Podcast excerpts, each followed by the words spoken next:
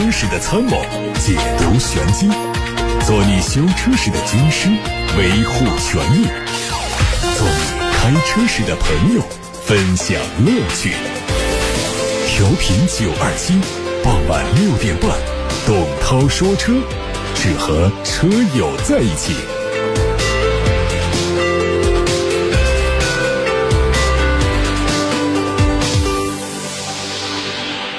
好，欢迎各位在晚上六点半到七点半听董涛说车。各位关于选车用车的提问，关于汽车话题的分享，还有汽车消费维权的投诉，现在就开始可以参与节目互动，可以发过来了。热线电话开通了八六八六六六六六的留言功能，还有董涛说车的微信，也可以在后台留言说话。我们先看一看今天晚上刚刚收集到的汽车新闻。华晨宝马 X 五目前已经完成了申报，有望在明年的北京车展期间首发亮相。从申报图来看呢，整体外观造型和现款一致，主要调整都来自细节，比方说车头的进气口位置增加了镀铬装饰条，车窗装饰条和行李架都做了熏黑的处理，不过也保留了和进口版一样的镀铬装饰条可选。车尾只在车尾门的左侧。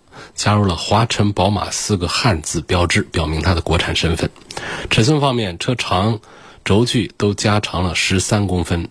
这时候的车长来到了五米零六，轴距是三米一零五。动力上用的是二点零 T 的发动机，和在售的其他国产车型发动机的代号有一点不同。三点零 T 的发动机虽然说代号和其他进口车型一致，但是功率有小幅度的下调。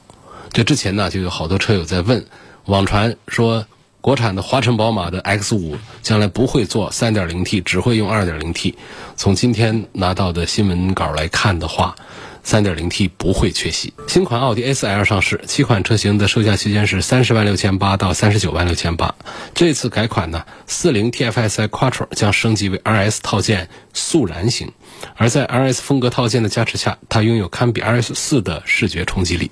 另外，动感型将在外观上融进更多的亮黑色的套件，智雅型会增配十八寸的对比色轮毂，车内标配了天然橡木的装饰条，还有一些车型增加了三十色的内饰氛围灯，后排和后风挡的遮阳帘。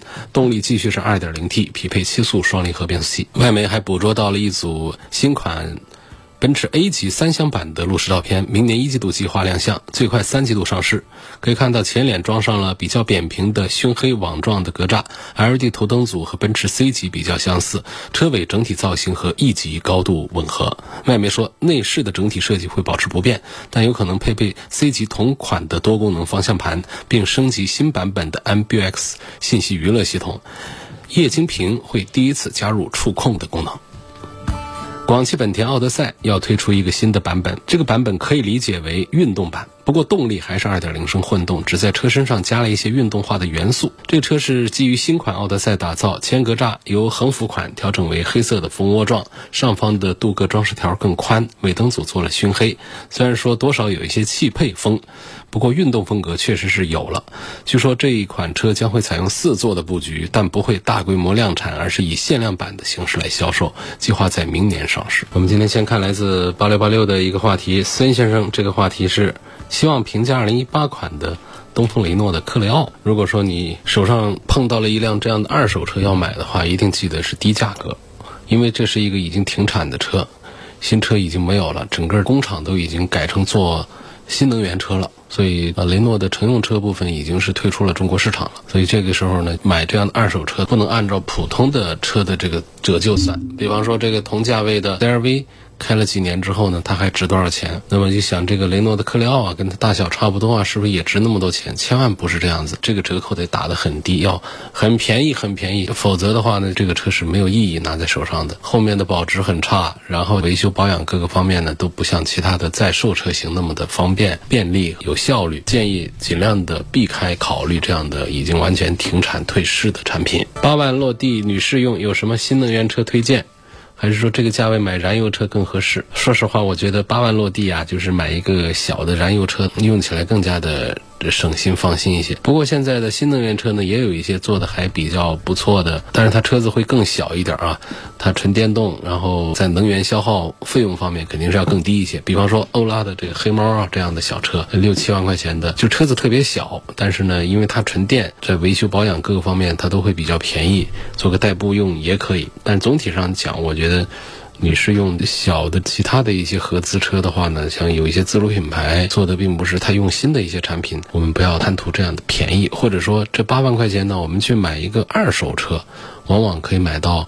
品质很漂亮的，里程数也比较短，然后车的新旧程度都会很满意的车。我们有一个话题呢，希望能聊一下宝马的叉三跟领克的零五。他说前两天去看车，先去了领克四 S 店，看上了零五，被它的内饰设计和用料做工吸引，感觉都很人性化。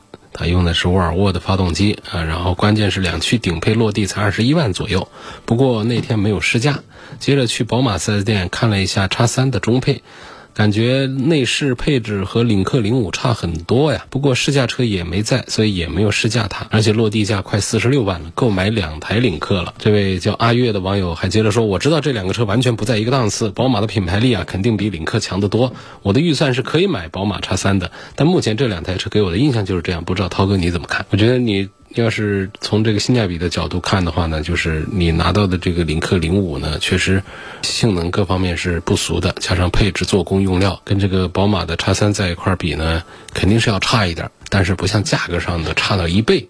这么多，所以你要讲划算的话，肯定是叉三。在你的经济能力有办法可以买宝马叉三的时候呢，我建议还是买叉三。两个车在使用感受上还是有区别的，开出去的这种完善性各个方面，宝马叉三还是要更加的。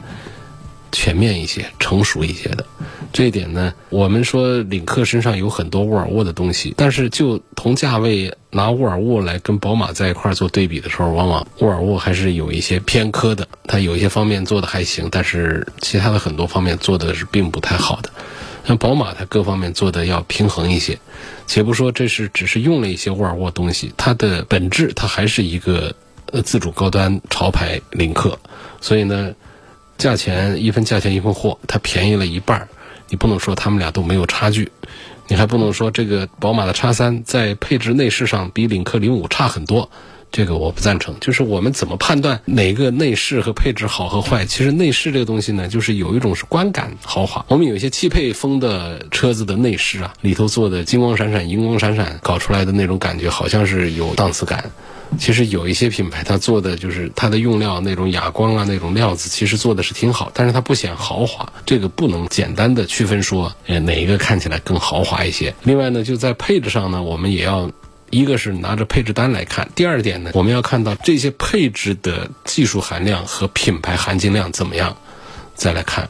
同样的，比方说音响，音响也分三六九等啊，说也用了很好的大灯，大灯也分品牌呀，还有车内的其他的一些值钱的一些配置，所以不能光看说也有天窗，也有真皮，也有音响怎么样，那么这算两个配置就看齐了，也不是这样的。这个天窗还分全景天窗和非全景天窗，沙发还分好的皮料和不好的皮料，同样是真皮沙发，档次感有的就是天地之别。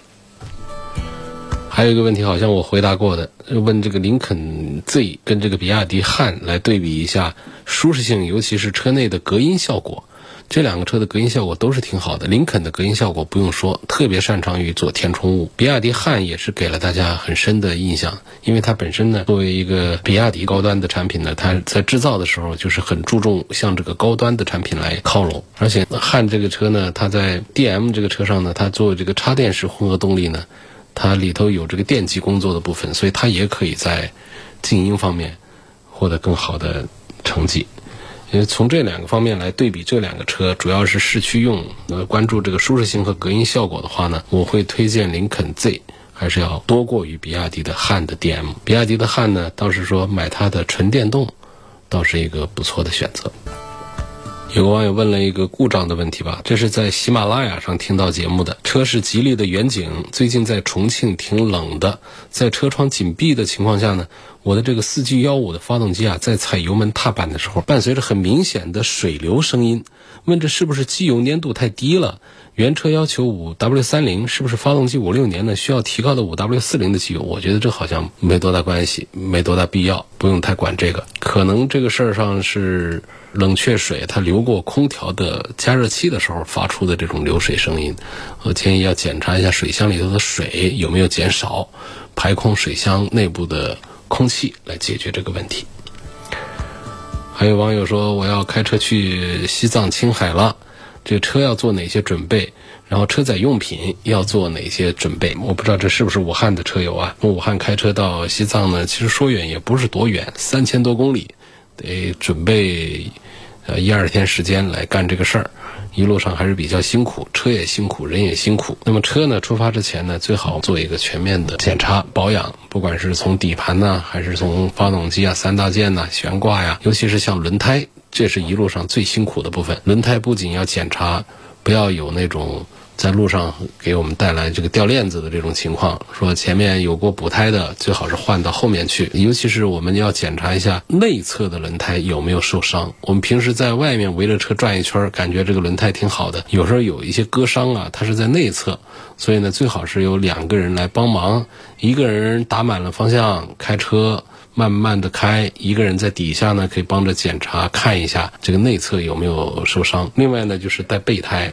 一定要是把备胎准备好、检查好，基本上就是这样。如果你的车车况很好，又做了这样的一个体检之后出门，基本上路上这个车的事儿不会有什么问题。那么随车带的东西呢？其实你上网一搜啊，各种都有，随身药品、服装物品就不用说了。防高原反应的也有各种说法的，一搜也都有。特别要注意，就是紫外线是很高的，海拔高，日光城、拉萨，特别注意防晒啊，保护好皮肤。墨镜啊、遮阳帽啊这些能戴的都戴上，不然一天下来这皮肤恐怕就受不了，眼睛也很难受。其他的我们在节目里就不多说了。吴女士的话题说，奔驰的 C 两百和奔驰的 C 二六零，问性能和价格方面怎么比较？这是一个同样的发动机，做了一个高功率和低功率，低功率的是两百，高功率的是叫二六零。这都是 C 级的这个入门车，其实呢，从驾驶感受上讲呢，这个提速上是有区别。我们在中低速的时候，这种区别其实是并不大的。虽然说我们从绝对的速度值上来看的话呢。高功率的明显的是要快一些，但是一般人来开，尤其我们很多对车的动力要求不高的来说，开起来其实是一回事儿。但是他们的价格呢是差了两万大几，要不要花两万大几来买这个动力上稍微快一点？我觉得其实对于很多对驾驶乐趣要求不高的朋友来说，也就没有这个必要来花这两万大几千块钱。至于其他的一些配置，什么手机无线充电呐，内置了一个导航模块啊等等，这些也都不重要。哪个导航还能有我们的手机导航好用啊？所以我觉得，看看这位吴女士，也许从性价比的角度呢，推荐奔驰的 C 两百会更多一点。下面有朋友，二零一七年买的轩逸，电池一直没换过，现在启动感觉有点差劲儿，是不是电瓶不行了？换电瓶有什么可以推荐的吗？